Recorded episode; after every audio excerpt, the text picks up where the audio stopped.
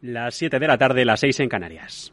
Capital Radio, servicios informativos.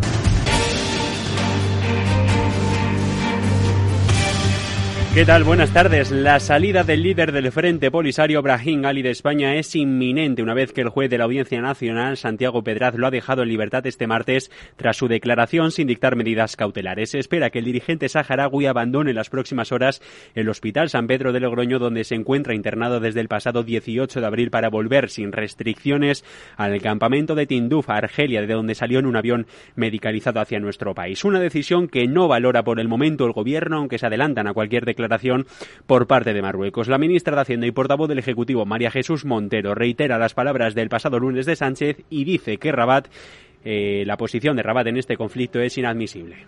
Respecto al propio pronunciamiento, eh, eh, no hay ninguna variación y reiterar que después de la emisión del segundo comunicado insistimos en que no es admisible que el Gobierno de Marruecos desafíe la frontera y la integridad territorial eh, por discrepancia en esa política exterior que, como ustedes saben, la posición de España ha sido mm, mm, bien conocida a lo largo de todos los años en relación con las resoluciones de Naciones desde la oposición, el líder del Partido Popular, Pablo Casado, pide a Sánchez rebajar las tensiones con Marruecos para, dice, intensificar la relación con el país vecino. Porque no solo está en riesgo la política migratoria en Ceuta, Melilla, en el Mar de Alborano, en las Islas Canarias. Está también en riesgo la cooperación antiterrorista yihadista. Está también en riesgo la cooperación contra el narcotráfico que puede penetrar desde Sahel. Está también en riesgo eh, las políticas del sector pesquero, agrícola o de intereses compartidos.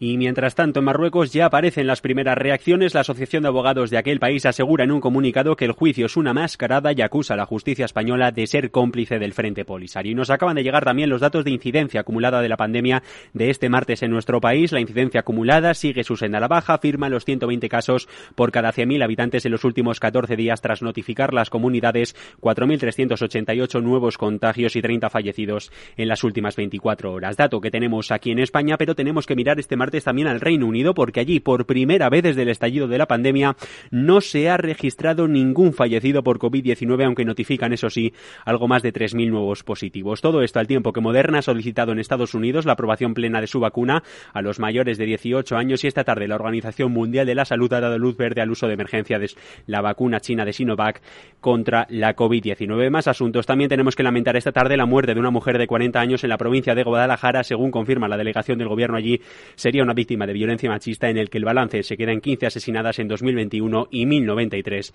desde que existen los registros.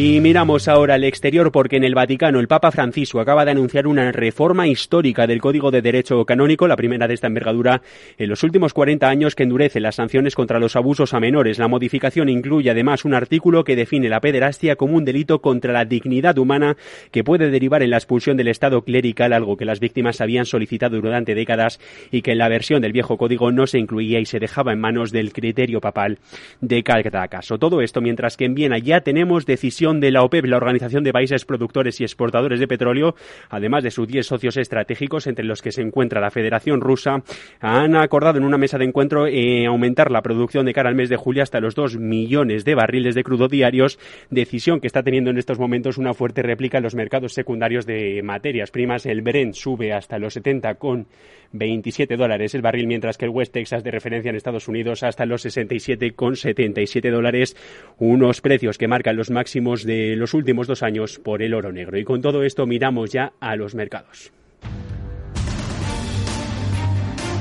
Claves del mercado. Pues con Europa cerrada tenemos que mirar a los parques del otro lado del charco. En Estados Unidos hay tono mixto después de haber abierto la jornada con ganancias. El único que las mantiene es el Dow de Industriales, subidas del 0,14 hasta los 34.576 puntos, aunque en estos momentos recortan ya el Nasdaq 100, el índice tecnológico se deja un 0,18 hasta caer hasta los 13.661 puntos y el S&P 500 prácticamente plano cotiza en los 4.201 enteros. Mientras tanto, en el mercado de divisas tenemos el par euro dólar según las pantallas de XTV, subiendo hasta el 1,2232. Esto es todo por el momento. Se quedan con Afterwork y Eduardo Castillo. Nosotros recuperamos en análisis político de la jornada a partir de las 8 de la tarde a las 7 en Canarias y en tiempo del balance con Federico Quevedo, aquí en Capital Radio. Capital Radio. Siente la economía. ¿Te interesa la bolsa? Compra y vende acciones o ETFs con 0 euros de comisión hasta 100.000 euros al mes con XTB. Vente al broker mejor valorado por sus más de 300.000 clientes según Investment Trends y al mejor broker para operar según Rankia. xtb.es. Riesgo 6 de 6. Este número es indicativo del riesgo del producto, siendo uno indicativo del menor riesgo y 6 del mayor riesgo.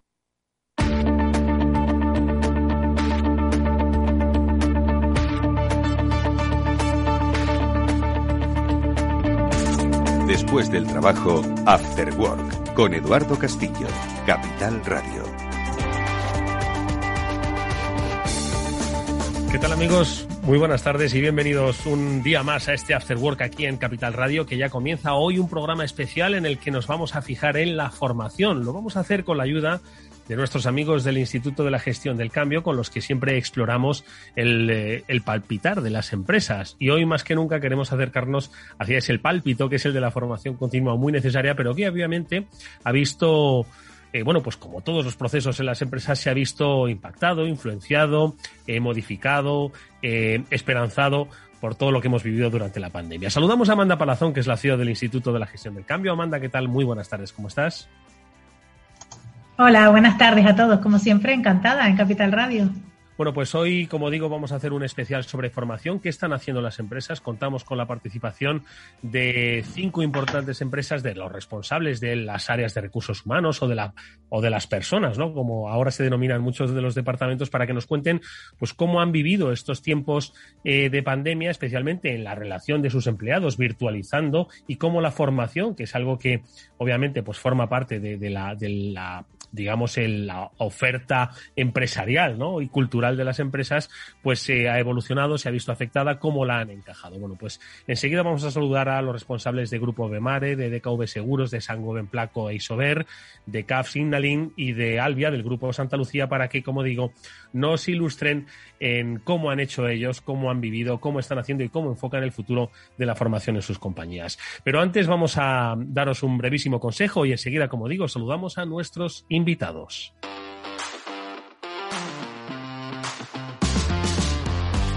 Si miras el dinero y ves una oportunidad, Broker Bank Inter te ofrece un curso de formación online en bolsa gratuito y abierto para todos. Y si ya eres un inversor que quiere consolidar sus conocimientos o si quieres iniciarte, te van a enseñar métodos y disciplinas con el uso de las herramientas gratuitas. Y si quieres empezar a invertir, ahora tienes un bono bolsa de 500 euros en comisiones de compraventa durante tres meses. Esto es válido hasta el 30 de junio de 2021. Tienes que entrar en brokerbankinter.com y hacerte cliente con el banco que ve el dinero igual que lo ves tú.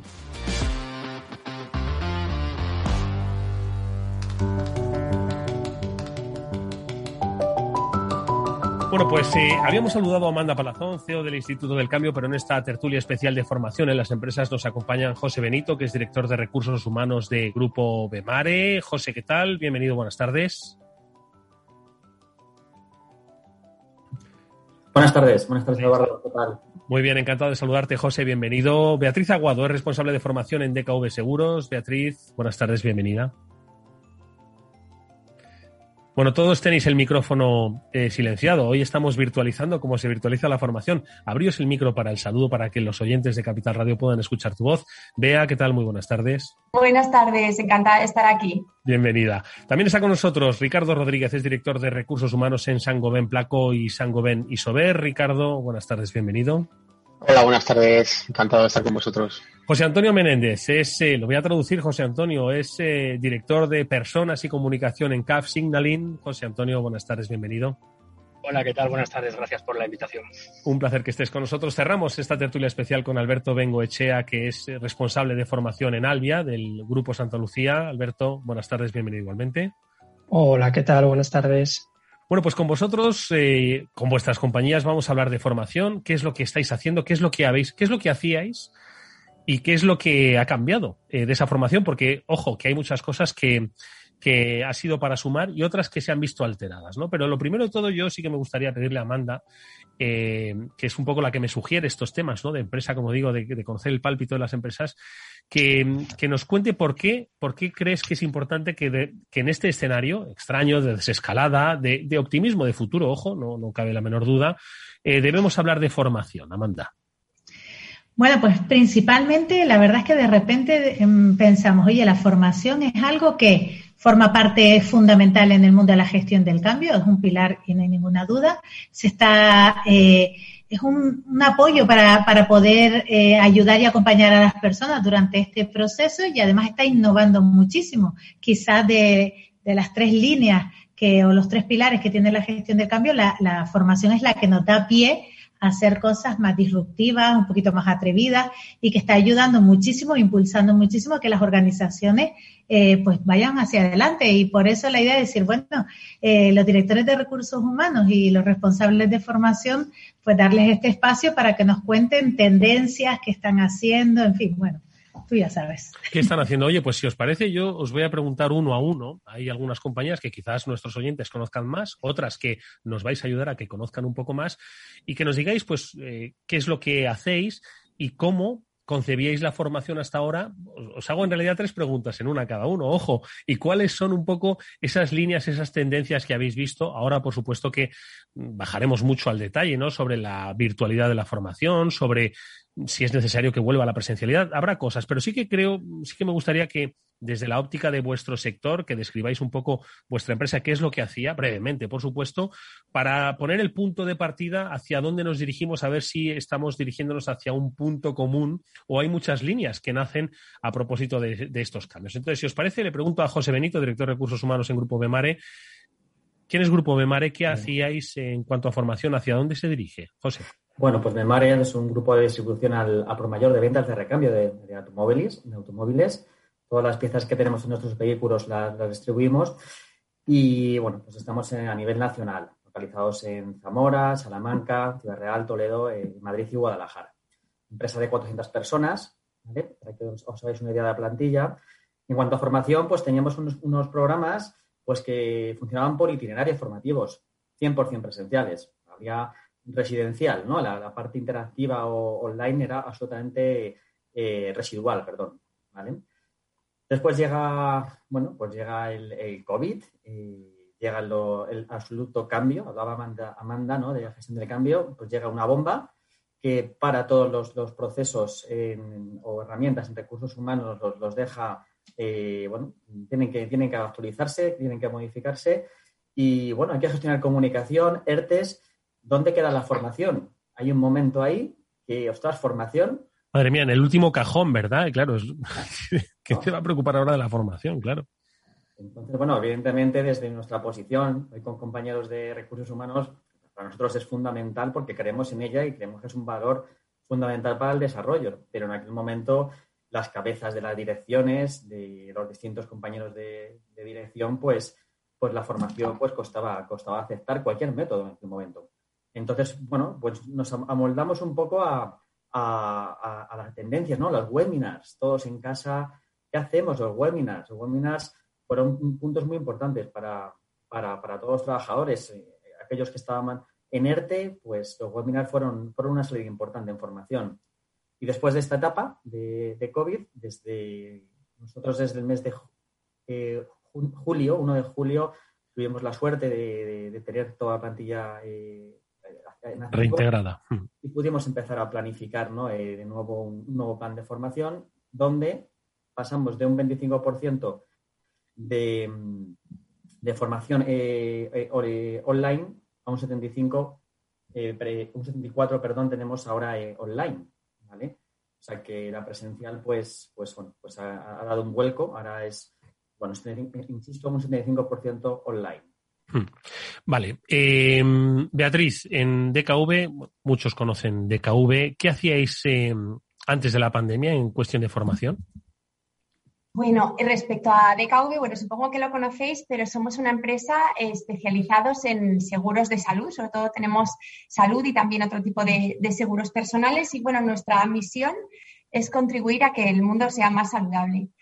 Entonces, bueno, respecto a temas de formación, nosotros estábamos ya trabajando bastantes temas relacionados con, formación y learning, pero teníamos la parte más importante, casi todo el peso, en la formación presencial. Y, la verdad es que a mí me encanta la formación presencial, tiene una vibración especial, estar con la gente, estar conectada, tener su atención en ese momento, pero es verdad, como decía José, nos cayó como un mazazo, todo esto que ocurrió, se paralizaron de repente el plan de formación tal y como estaba diseñado y enseguida tuvimos que empezar a readaptarlo y a pensar en otras soluciones.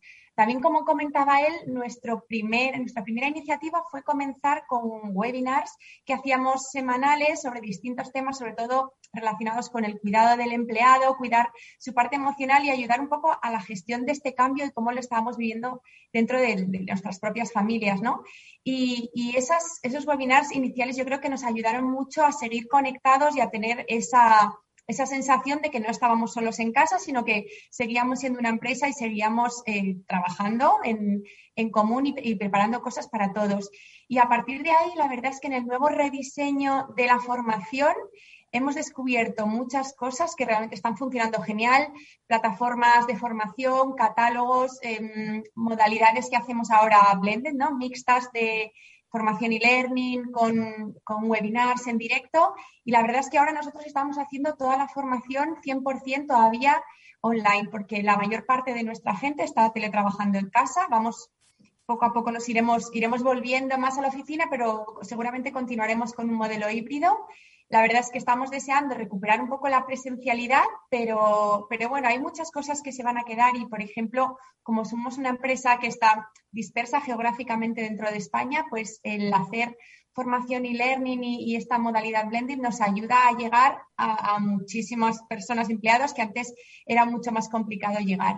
Mm. Así que, bueno, ahora mismo, como os digo, estamos haciendo 100% e-learning y, bueno, estamos haciendo unos proyectos muy bonitos que, que luego os iré contando. Ahora compartes con nosotros. Ricardo Rodríguez, desde Sangoben, Placo e Isover, ¿qué hacíais antes de la pandemia?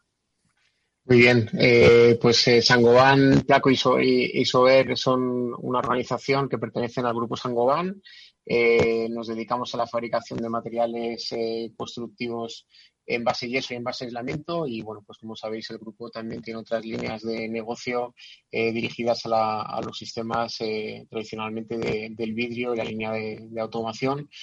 Eh, Sangoban es un grupo con más de 350 años de antigüedad, por tanto somos un grupo bastante mayor, pero con un, con un propósito muy definido que es eh, hacer del mundo un lugar mejor. Y entonces con ese propósito eh, la formación tiene un, un, encaje muy transversal y muy prioritario. Eh, tenemos desde, o veníamos haciendo desde un proyecto que se llama Aportando Profesionalidad donde trabajamos en, la parte de la formación más reglada y, más de capacitación y profesionalización, que entiendo que, eso forma parte de otro debate y, que yo creo que es un tema también interesante del papel que tiene ese tipo de formación dentro del, del mercado de trabajo. Y en lo que es la formación más de compañía, pues veníamos eh, ya desde hace un par de años cambiando también un poco la dinámica, pero también con, un enfoque un poco más tradicional en cuanto a la detección de las necesidades de formación, más al uso de las entrevistas anuales, eh, de los planes de formación muy orientados a la presencialidad. Entonces, es verdad que eh, la pandemia ha sido el máximo exponente o el máximo ejemplo de lo que veníamos llamando el entorno buca, ¿no? y yo creo que ese es el, el principal cambio que, ha introducido esta situación del COVID y lo cual yo creo que ha permitido, eh, por un lado, dar un papel fundamental a la formación dentro de lo que hemos entendido que, esos entornos cambiantes significan y que la formación es una palanca vital para ello. Y además destacaría que creo que los profesionales dedicados a la formación han tomado un papel también más relevante en la organización y yo creo que eso también es positivo y a partir de ahí estamos eh, introduciendo pues nuevas eh, tendencias y nuevos enfoques de formación con una posición mucho más estratégica que si queréis pues podemos ir comentando durante la tertulia. Sí, van surgiendo algunas ideas muy interesantes, ¿no? Eh, la, capacitación, ¿no? Que decía, oye, estamos dando formación, o estamos dando empoderamiento, estamos dando soft skills, estamos dando conocimiento técnico, el que se daba, ¿no? Pues para fomentar el desarrollo de carrera. Creo que se abren muchos frentes, ¿no? En lo que es el paraguas de la formación o de la cultura de las personas, ¿no? Muy bien apuntado ahí. En realidad, todo lo que vais un poco sumando, yo creo que es una amalgama, ¿no? Muy, muy interesante que ahora vamos a bonificar. Vamos a escuchar a José Antonio Menéndez desde CAF Signaling, que es lo que del sector, ¿no? De, la industria del ferrocarril, ¿no? Quien, no conoce, pero ¿qué hacéis vosotros? Nada, brevemente y sobre todo, ¿cuál era el, plan de formación que teníais?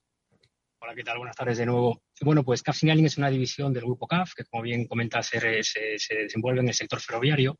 Es la más tecnológica de todas las divisiones porque nos focalizamos a hacer señalización eh, para ferroviaria, pues tanto en, vía, lo que llamamos sistemas trackside, como en board, que son los que van dentro del tren. Y bueno, pues como podéis imaginar, somos una empresa tecnológica. Hace tiempo, ya incluso antes de la pandemia, que utilizábamos la tecnología para impartir formación, pero es cierto que yo creo que la pandemia fue un punto de inflexión claro, ¿no? Por dos cuestiones. Uno, porque tuvimos que modificar el fondo y la forma.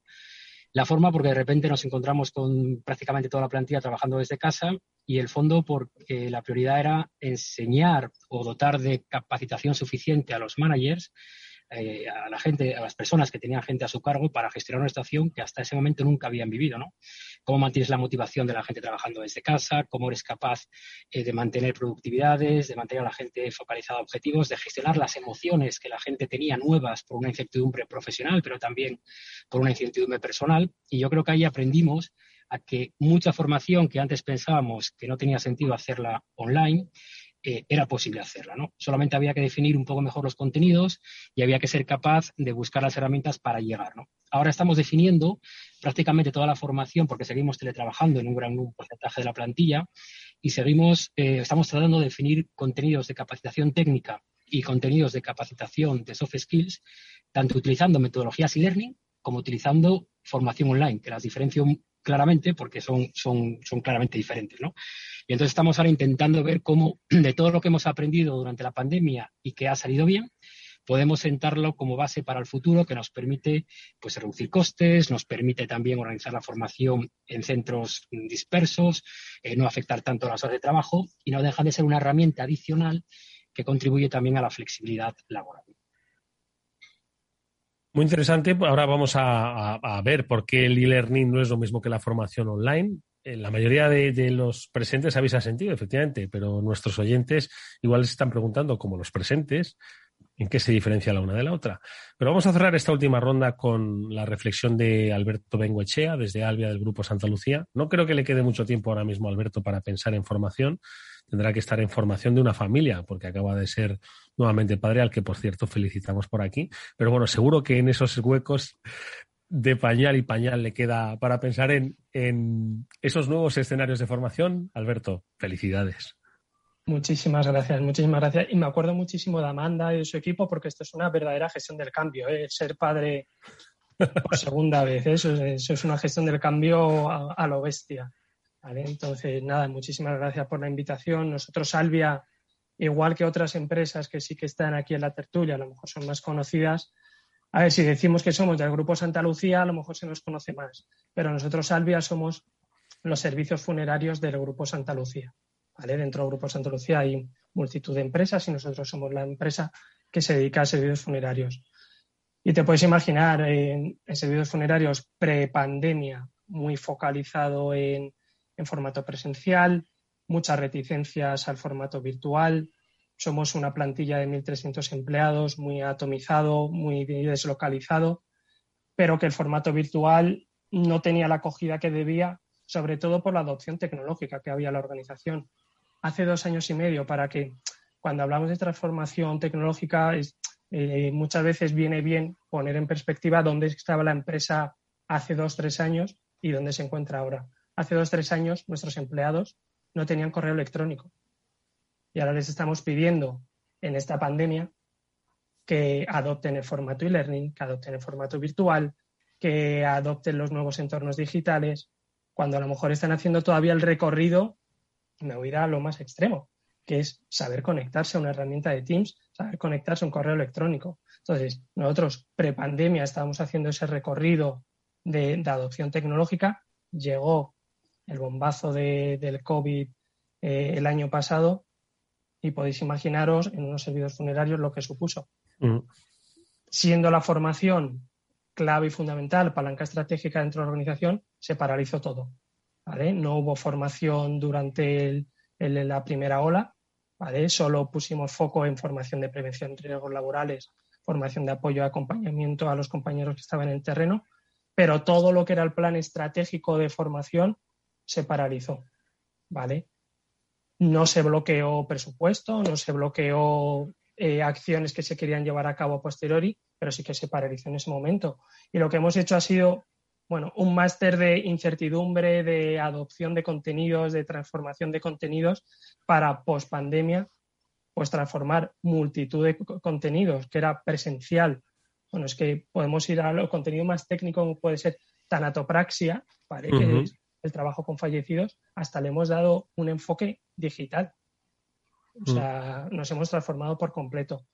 Y ahora estamos en esa, como dicen los compañeros, pues haciendo balance de lo que ha sido eh, post pandemia, ¿vale? Que el entorno digital, a ver, suena muy mal decirlo, pero el COVID a nosotros nos ha venido muy bien, porque ese, esas reticencias que tenían nuestros compañeros, ¿no? nuestros empleados. Sí, ha sido un gran impulsor, sin como el empujón final. El empujón final de decir, ah, pues igual no estaba tan mal. Y ahí estamos, haciéndonos con el entorno digital, sensibilizando mucho.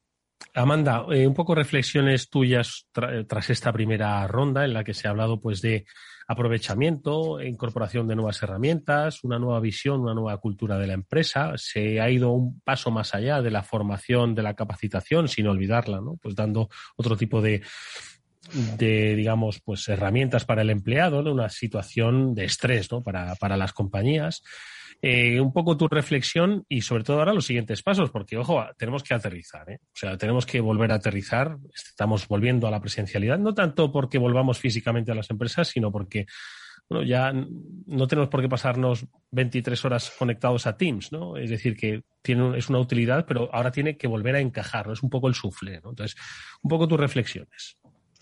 Pues mira, desde mi punto de vista, eh, yo también estoy totalmente de acuerdo que el COVID es un acelerador y ahora lo que me gustaría es que llegáramos a la velocidad de, crucero. Sin embargo, tengo un, miedo, que no puede ser de otra manera, en gestión de cambio siempre hay un miedo, eh, que es que nos quedemos en el online, porque eh, la formación online está muy bien, yo soy muy consumidora del online, más por mi, por mi trabajo, sin embargo, me falta toda la parte de humanización y quizás nos hemos quedado en unas ventajas que son reales en la parte online. Sin embargo, a mí me gustaría saber que has visto eh, que, expertos hemos traído, además, esta visión global desde tantos puntos de vista diferentes, que al final es la riqueza, eh, pues qué tendencias hay, cómo lo ven ahora y cómo podemos no perder esa parte de humanización y esa parte de vamos a combinar, vamos a aprovechar lo, lo aprendido eh, sin embargo, no vamos a dejar de hacer aquello que sabemos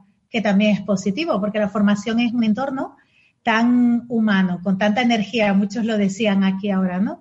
Eh, es un lugar de, donde se comparte, donde se convive, se colabora, bueno, todos estos términos de los que hablamos tanto, que el aislamiento no los eh, apoya en absoluto. Y de momento, estamos en una situación de aislamiento. El aislamiento da lugar a la individualidad. Esto va en contra un poco de lo que, de la parte de cohesión de equipos, de la parte emocional. Bueno, a ver cómo lo ven, porque la verdad es que me encantaría que siguiésemos avanzando en lugar de hacer ahí un parón y quedarnos en esa parte online, ¿no? Quizás, ¿Qué pasa? Lo que pasa, y esto ya se lo pregunto, y ahora pues empezamos a verlo con José, Beatriz, Ricardo, José Antonio y Alberto, eh, la virtualidad, yo no sé si ha pasado en vuestras compañías, pero la virtualidad ha hecho que haya un índice de participación en las actividades formativas y de cultura de empresa, pues que antes no existía. ¿No? Porque no sé si eran de carácter voluntario, pues estas actividades formativas, pero la virtualidad nos ha permitido llegar a muchas más personas.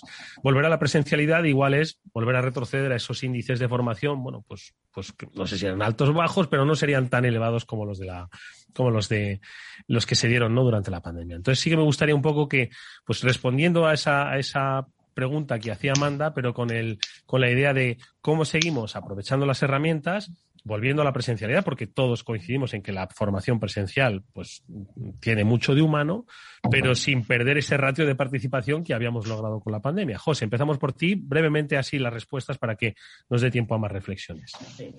Bueno, yo eh, hay, un, hay un punto importante que es que nos quedamos con, con un 10% de, de, los mensajes que recibimos en una formación y, para mí eso tiene una labor eh, crítica a un formador presencial online o virtual. Está claro que puede haber mensajes, puedes tener eh, PDFs, un formador virtual, pero al final la presencialidad, el contacto que decía Amanda, hace que, bueno, que se cree ese efecto wow, que se cree, bueno, pues eh, un, escenario donde prestes más atención y se cumpla el objetivo de la formación. Entonces yo creo que eso no, no debemos perderlo. Eh, ¿Cómo conseguir em, que ser más cercanos? Pues bueno, nosotros creemos la formación online debe quedarse, pero de manera un complemento. Y eso es algo muy importante, que se acepte ya, que se instaure, porque es una ayuda grandísima a los departamentos de personas, la agilidad eh, tecnológica, pero lo importante es, al final van a ser que eh, las, personas que trabajan en los departamentos de personas, para mí, los formadores, eh, las consultoras, consoliden esas formaciones online, esos complementos se vean apoyados. Es decir, hay muchas formaciones online de dos, tres horas de duración que no pueden ser las bases formativas. Es decir, en las formaciones tienen que haber proyectos, programas y eso tiene que consolidarse. ¿Con quién? Pues con personas del departamento de personas, formadores del, departamento de personas o consultoras especializadas. Ok. Eh, Beatriz, tu reflexión un poco al hilo de la pregunta y de incluso los comentarios de José. Sí, pues estoy totalmente de acuerdo bueno, con lo que dice José y lo que dice Amanda. A mí es un tema que me preocupa mucho. Como decía antes, la, vibración que se tiene en una sesión presencial es muy distinta a la que se tiene en una formación online. Sobre todo el tema de la, de la atención que pones, porque ahora todo es a través de Teams o de otras herramientas virtuales. Entonces, lo mismo es una reunión que es una formación, que es una ponencia, que es, todo es en el mismo formato. Entonces, te cuesta eh, distinguir o cambiar la modalidad en la que atiendes. Sin embargo, cuando vas a un curso de formación en una sala, tienes que estar allí, no puedes estar a la vez mirando el correo. Entonces, tu atención se dirige solamente a la formación y además el sacarte de esa sala hace que te respeten más también ese tiempo que te estás formando. Entonces, eh, yo creo que, estoy deseando, como decía, volver a la formación presencial porque tiene una riqueza y una vivencia y el compartir en persona eso es algo que no se puede sustituir por la online, pero es verdad que la formación online hay parte que se va a quedar. Y como decía Alberto también las esas reticencias que había pues las hemos las hemos superado no y, y hemos llegado a muchísima más gente con un alcance mayor pero es cierto que, que mm, tiene otra modalidad y otras oportunidades. Por ejemplo, tienes que hacer formaciones más cortitas, no puedes tener una jornada de ocho horas pegado al ordenador. Y luego hay opciones que te da pues, temas de gamificación, temas de microlearning, por ejemplo, pequeñas píldoras. Esas son cosas que, ahora mismo, o, los MOOC, por ejemplo, que, que hasta antes había cierta reticencia y ahora se están aceptando con muchísima más, más alegría porque, porque, bueno, están funcionando bien. Entonces, hay cosas muy interesantes la formación y learning que seguro que se quedan, pero deseamos ya de todo corazón volver a, retomar ese, esa sensación más personal de las formaciones presenciales. Ricardo. Eh, bastante de acuerdo con lo que está saliendo. Yo creo que debemos primero de, extraer conclusiones de lo que ha sido este periodo y consolidar los aprendizajes. Yo creo que es peligroso correr un poco a la moda de, de turno. Entonces, yo creo que como ha salido eh, el esfuerzo que se ha hecho tanto en contenidos, en medios tecnológicos, en eh, posibilidad de conectar a las personas a la formación y de alguna forma universalizar mucho más la formación, creo que es muy positivo y creo que tiene una cabida como medio muy interesante para esas formaciones quizá un poco más técnicas, eh, formaciones de contenidos mucho más específicos y demás pero sí que es verdad que creo que también hay un aprendizaje con todo esto y es en ese papel transformador que tiene la formación de las organizaciones y de la palanca para conseguir las estrategias de la compañía. Y yo creo que ahí eh, la parte experiencial, la parte que se combina con los equipos de trabajo en el terreno y reflexionando y trabajando juntos, creo que es absolutamente fundamental. Entonces yo creo que me quedo de alguna forma con, acomodar eh, cada medio al objetivo que pretende la formación, que creo que es muy amplio. Hmm. Eh, muy interesante, la verdad, esa reflexión, que no se nos olvide para qué está la formación, ¿no? No solo para entretener al, al, empleado, ¿no? Permitidme que, que, lo, simplifique, ¿no? De esa, de esa manera. José Antonio. Sí, yo creo que estamos todos un poco alineados, ¿no? La formación, evidentemente, eh, motiva y hace que la gente adquiera conocimientos teóricamente alineados con la estrategia de la empresa, ¿no? Por eso yo creo que es importante eh, combinar la formación presencial y la formación eh, online. Eh, estoy bastante de acuerdo en general con lo que ha dicho todos mis compañeros y sobre todo al final Ricardo cuando decía que eso es una cuestión eh, de contenidos y de objetivos. Y en función de eso habrá que definir qué es eh, adecuado hacer online y qué es adecuado hacer presencial. ¿no? Creo que no es una guerra entre entre si un porcentaje mayor o otro dependerá. Cada año el plan de formación será más online, será más presencial, dependerá un poco de cuáles sean los objetivos que nos hemos marcado, ¿no? Hay formaciones que necesariamente van a seguir siendo online, creo que nos hemos vuelto un poco locos, pero la realidad es que tenemos que hacer algo. Comparábamos la formación, utilizábamos herramientas, porque hemos tenido prácticamente un año donde todo el mundo teletrabajaba, ¿no?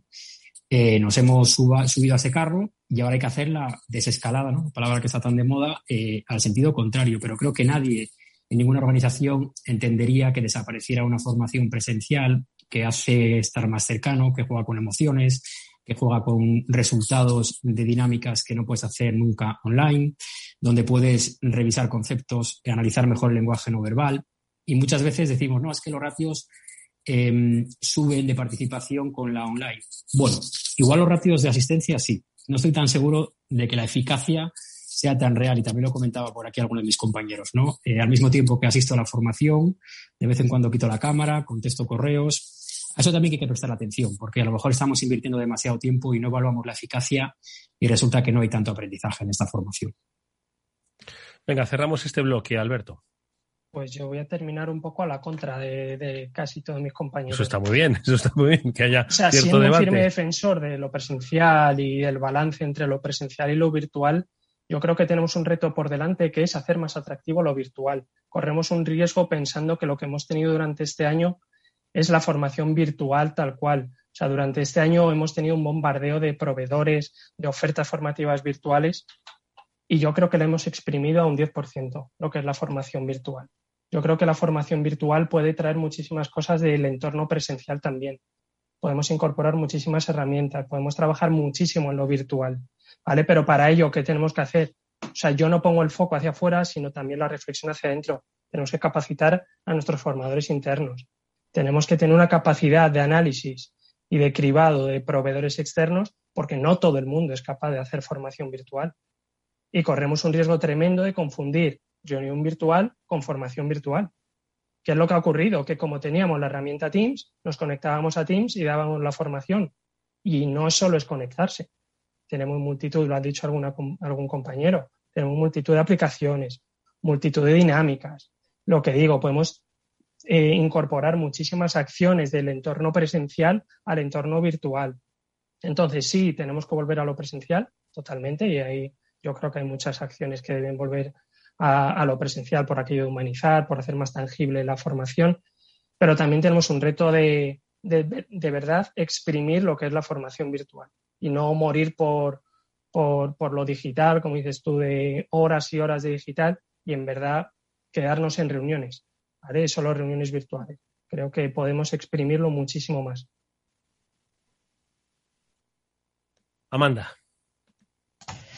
Creo que en el fondo estamos alineados en el sentido de que en el medio está la virtud y sí que es verdad que se nos ha abierto la posibilidad del online, eh, sin embargo, no, no, no dejar de usar aquello que ya sabíamos que también eh, nos, nos valía. Y quizás el reto también está en la formación, y esto también se lo digo a nivel de tendencia, a ver qué opinan ustedes, en que empecemos a diseñar de forma diferente. O sea, quizás no tanto está en la aplicación o en si es presencial o online, sino quizás de origen. Pues a lo mejor eh, formatos más experienciales con más retos, eh, retos que pueden ser personales, o foros de debate, en fin, no sé, infinidad de, de, posibilidades y quizás ahí eh, los formadores o los que nos dedicamos a formación, quizás lo que nos tenemos que estrujar un poco el cerebro es en los formatos de diseño, ¿no? Más que a lo mejor, no sé qué opinan. Antes de que mm, em, eh, emitáis una opinión, permitidme que mm, hagamos una, un brevísimo alto, porque vamos a escuchar un consejo y enseguida volvemos con esa reflexión. Si inviertes en bolsa y no conoces XTB, es muy probable que estés pagando de más. Atento a esto. Con XTB, comprar o vender acciones y ETFs no tiene ninguna comisión hasta 100.000 euros de valor nominal al mes. ¿Vas a seguir pagando comisiones en tus operaciones? Recuerda que XTB no te cobra comisiones en la compra y venta de acciones al contado y ETFs. Tienes que entrar en xtb.es, abrir una cuenta online rápida y sencilla y además la atención al cliente es en castellano y está disponible las 24 horas al día. Ya son más de 300.000 clientes los que confían en XTB Punto.es. Riesgo 6 de 6, este número es indicativo del riesgo del producto, siendo 1 indicativo del menor riesgo y 6 del mayor riesgo. After Work con Eduardo Castillo. Estamos en una tertulia especial, lo recordamos con nuestra amiga Amanda Palazón, la responsable del Instituto de la Gestión del Cambio, pero también estamos con José Benito del Grupo Bemare, con Beatriz Aguado de DKV Seguros, con Ricardo Rodríguez de Sangobán, Placo e Isober, con José Antonio Menéndez de CAF Signalin y con Alberto Bengoechea de Albia del Grupo Santa Lucía. Con ellos estamos viendo pues cómo han vivido, cómo han implementado las formaciones, cómo han ido evolucionando y cómo van a afrontar el futuro. No la desescalada, sino las herramientas aprendidas y luego los sistemas pues que sean más eficaces para el cumplimiento de los objetivos como cultura de empresa, también como, como empresa en sí misma, ¿no? que necesita llegar a unas metas. Y Amanda planteaba un, una disyuntiva, oye, eh, no es tanto quizás las aplicaciones, que también, y ahora sí que me gustaría que nos hablaseis de aplicaciones que van más allá de Teams, que igual algunos nos quedamos sorprendidos, ¿no? que, hay vida más allá de Teams. Eh, pero también lo que decía, no es momento de pensar en dinámicas diferentes, en atreverse un poquito más. A ver, empezamos por orden, por, por seguir un poquito esa, esa línea. José. Bueno, está, está claro que para los formadores, para nuestros compañeros formadores, es una es un auténtico, un auténtico reto lo que viene eh, en materia de, formación, principalmente porque hablaba antes Ricardo al principio del propósito, ¿no? Y que es que la mayoría de, las compañías los propósitos se han revisado o, se, han, se, han, se, han, realizado por primera vez incluso, ¿no? O sea, hay empresas que han tenido que reinventarse, actualizarse y eso pues toca los planes, los planes formativos, ¿no? En, en Demare, pues, pues fijaros el, el, el propósito que tenemos, entregar en tiempo y forma aportando soluciones, generando confianza e ilusión. Fijaros la cantidad de, contenido, ¿no? Y todo eso tenemos que llevarlo a todas las formaciones porque es que es la nueva, la bueno, nueva premisa a cumplir que tiene que caer en cascada a cualquier tipo de formación competencial, ¿no? Si a solo unimos a, la, necesidad, al, al, medio formativo, pues es un auténtico reto. Tienen que formarse eh, los formadores en, en habilidades digitales y, y, eso va a ser pues, bastante complejo y, tienen que formarse en, cómo, cómo transmitir, cómo comunicar desde, desde, estos medios, es muy complejo. Transmitir lo que en una sala transmites, eh, a veces tienes que tocar, tienes que enseñar, es que estás en una pantalla, ¿no? Entonces es un auténtico reto de, de cara al formador. Vea, la verdad es que coincido totalmente con lo que dice José y las habilidades que necesitamos desde formación son distintas. De hecho, nosotros, todas las personas que nos dedicamos a formación, tanto desde el departamento de personas como desde formación comercial, nos estamos certificando como virtual trainers porque, claro, es que hay un montón de herramientas nuevas que, no conocíamos. Eh, por ejemplo, Mural, o bueno, estamos haciendo cosas eh, a través de APP, por ejemplo, estamos diseñando la nueva eh, formación de acogida a través de una APP utilizamos también Zoom y luego hay un montón de, herramientas que son colaborativas, por ejemplo, en los típicos focus group que vas con el post-it por la pared, pues ahora hay herramientas con las que se puede hacer. Un gran reto, por ejemplo, ha sido todas las dinámicas de habilidades y sobre todo los, las formaciones de trabajo en equipo, pues llevar eso a un formato divertido, como un juego, pues también lo estamos haciendo, ¿no? Es un poco, dices, es imposible hacer eso en un formato online. Bueno, pues es posible. Hay, hay muchas empresas también que se han reinventado y están ofreciendo unas soluciones muy interesantes para, para trabajar todo esto.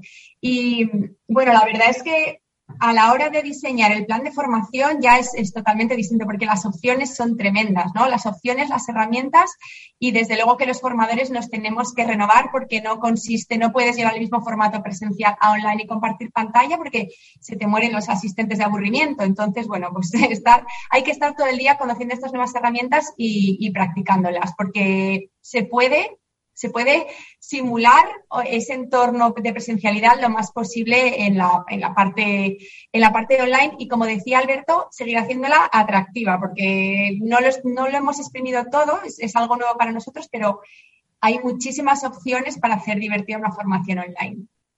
De todas formas, estas reflexiones que estáis teniendo eh, son eh, muy interesantes, obviamente, ¿no? Pero, pero claro, es que hemos dado un salto cualitativo, la aceleración de la pandemia, ¿no? Nos hemos puesto en, en, ideas eh, de formación que igual deberíamos tener en 2028 y no en 2021, ¿no? Entonces, claro, hemos, hemos ido demasiado rápido en un proceso de adaptación de las personas que yo no sé si van a hacer ineficaces, ¿no? Esa, esa aceleración. Es decir, que progresivamente tenemos que ir incorporando la virtualidad, las herramientas a las que hablabais, la mezcla de la presencialidad, pero hoy ya hemos pasado de 0 a 100, ¿no? Como los Ferraris, ¿no? Entonces, yo no sé si eso va, va a resultar efectivo, eficaz, eh, si desvirtúa un poco el sentido de la formación. Lo digo pues ahora cuando le iba a preguntar a Ricardo, pero bueno, podéis un poco opinar todo, Ricardo. Bueno, estoy de acuerdo con lo que planteas. Sí, es verdad que hay que tener cuidado con el efecto rebote, que o bien puede hacer un retroceso y deshacer lo hecho, o bien puede también, de alguna manera, pues eh, consolidar una iniciativa para lo que, como bien dices, no estamos todavía del todo preparados yo creo que a partir de ahí eh, lo que tenemos que, que creo es eh, lo que hemos visto que ha funcionado, creo que es importante irlo integrando en nuestros procesos de trabajo, en nuestros procedimientos, es decir, para que de alguna forma lo, lo marquemos dentro de las rutinas de nuestro día a día. Y yo creo que esa es la manera de ir consolidando esas prácticas que han funcionado y que es cierto que, que el COVID ha sido el acelerador, pero que de alguna manera seguramente íbamos a tener que incorporar y por tanto yo creo que no debemos de desaprovechar esa oportunidad de, del avance que se, que se ha hecho. Y luego yo creo que, que hay que revisar eh, también un poco todo el enfoque. Amanda hablaba antes de, los, del formato, antes de definir cómo lo hacemos. Yo creo que también hay que revisar un poco la detección de, de necesidades, que, que, de alguna forma es lo clásico en, la elaboración de los planes de formación y ahí un poco conectado con lo que, con lo que planteabas, em, creo que hay que dar cabida a cosas que tradicionalmente a lo mejor han estado fuera del área de formación, pero que son muy necesarias eh, para las compañías y para, y para los planes estratégicos de la compañía.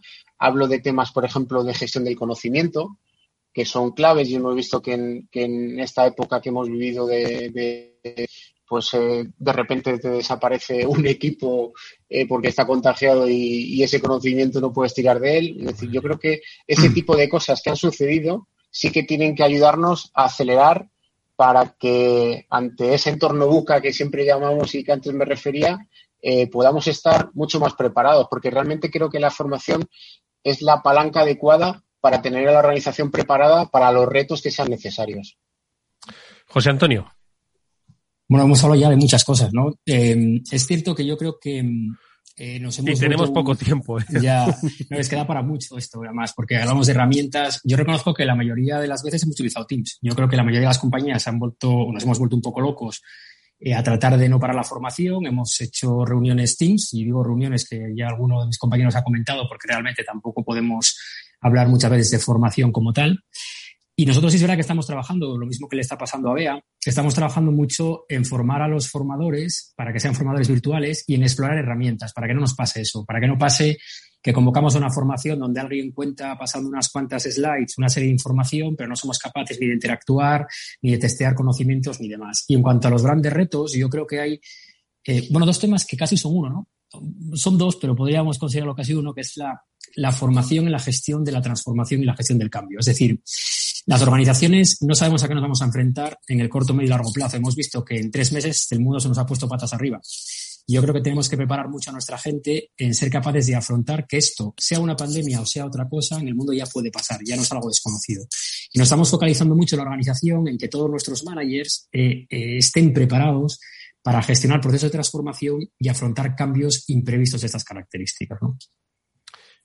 Vamos con tu reflexión, Alberto. Yo mi reflexión es una que hago siempre con, mi equipo de formación, es que el éxito también se muere. ¿Vale? Y tenemos que saber gestionar muy, muy bien toda esta avalancha de, nuevas herramientas, nuevas plataformas, nuevas opciones de formación que se nos plantean, ¿vale? Pero a la vez es un enorme reto. O sea, yo creo que hoy más que nunca el área de formación cobra, cobra una importancia que a lo mejor antes no tenía dentro de las organizaciones, ¿vale? Eh, herramientas que ya existían. O sea, no, no son nuevas, son herramientas que ya las teníamos al alcance. Lo único que este, esta pandemia o esta situación ha, han hecho que se acelere su implementación y las tengamos a, al alcance de la mano. Y una cosa, no sé cuál de los compañeros decían, es que en lo virtual también se puede tocar. Hmm. Eso de no, es que humanizar, es que no podemos tocar, no podemos palpar, es que lo virtual se puede. Y nosotros estamos también, bueno, hemos certificado a nuestros formadores internos virtual y, es el proveedor que nos acompañó en esa formación, en esa virtualización, nos ayudó a, quitar muchos tabús de, lo virtual. Y, vuelvo a incidir un poco eso, de hemos explotado todo lo que deberíamos lo virtual. No, ¿vale? Pero hoy tengamos eh, cuidado porque de éxito podemos morir también.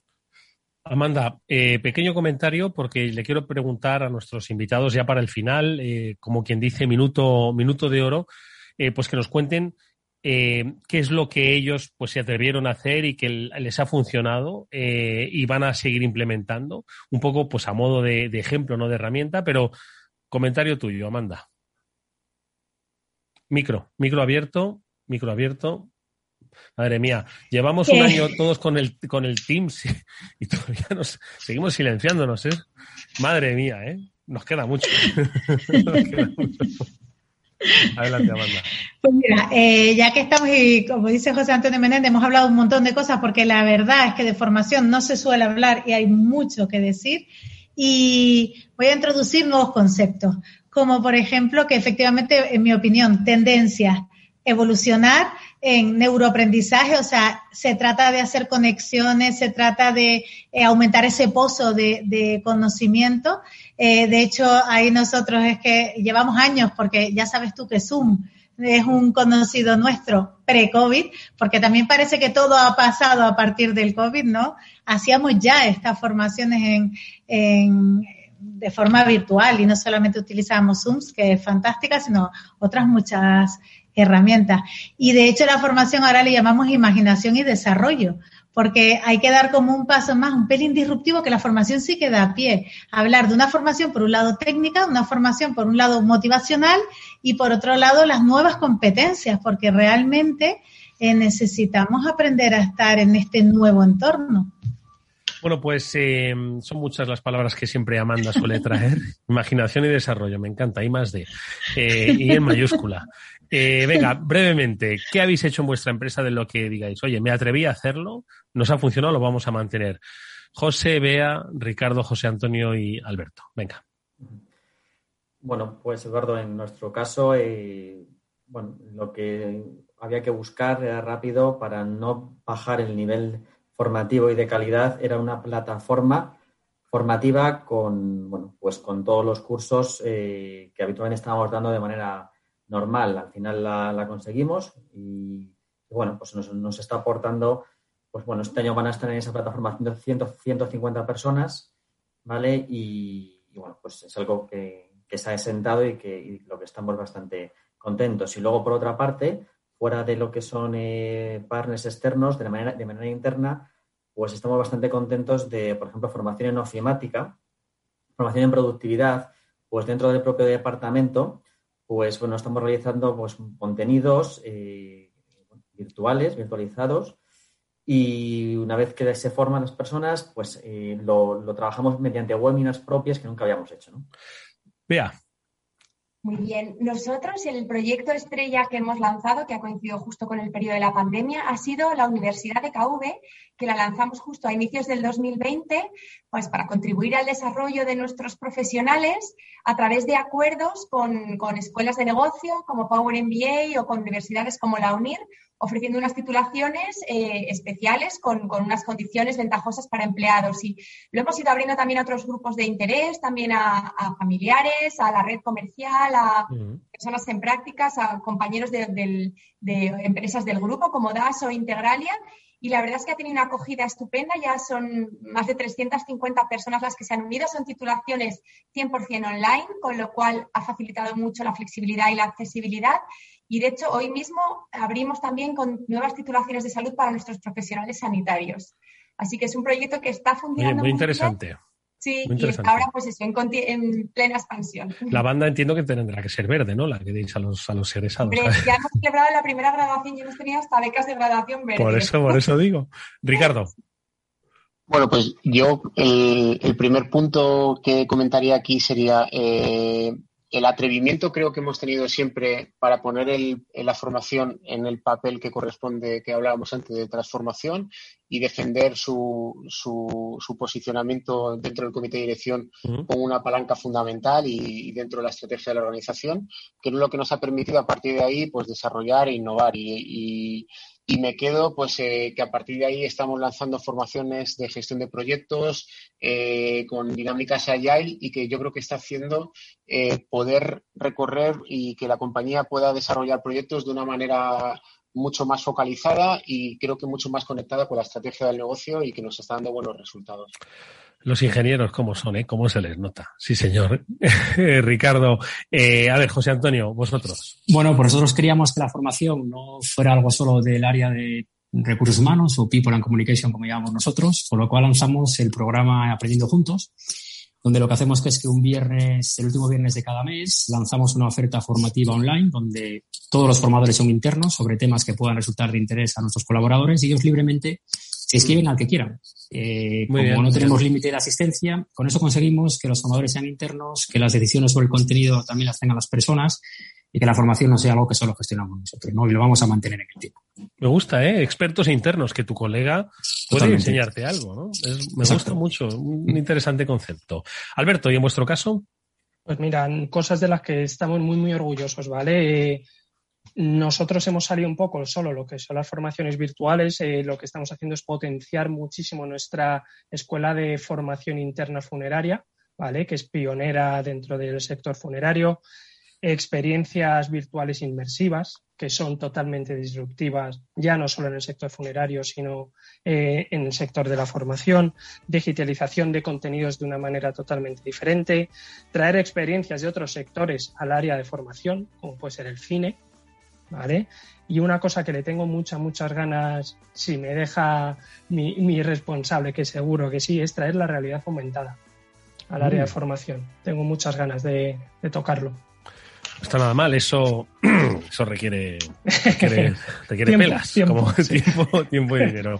Bueno, pues hemos visto unos ejemplos de cómo han vivido las compañías eh, este impacto de la formación, cómo lo han aprovechado, cómo han defendido sus parcelas frente a la dirección, que eso es importante, y lo han compartido hoy con todos nosotros. Han sido José Benito, director de Recursos Humanos del Grupo Bemare, Beatriz Aguado, responsable de formación de DKV Seguros, Ricardo Rodríguez, director de Recursos Humanos de Sangoben Blanco y Sangoben Isover, José Antonio Menéndez, que es director de Personas y Comunicación de CAF Signalin, y Alberto Bengoechea, responsable de formación de Albia del Grupo Santa Lucía. A todos ellos, muchísimas gracias. Eh, enhorabuena por el trabajo y especialmente gracias a Amanda por haberlos reunido bajo este paraguas del Afterword de Capital Radio. Espero que haya inspirado a muchas empresas que nos están escuchando para que digan, lo estamos haciendo igual de bien o vamos a hacerlo también como lo están haciendo ellos. Muchas gracias a todos, mucha suerte y hasta muy pronto. A vosotros. Gracias. Adiós, adiós. Y nosotros, amigos, que nos vamos hasta mañana, que volverá el After Work, como siempre, a las 19 horas aquí en la sintonía de Capital Radio, con Néstor Betancor gestionando técnicamente el programa. Os habló Eduardo Castillo, encantado de hacerlo hasta mañana.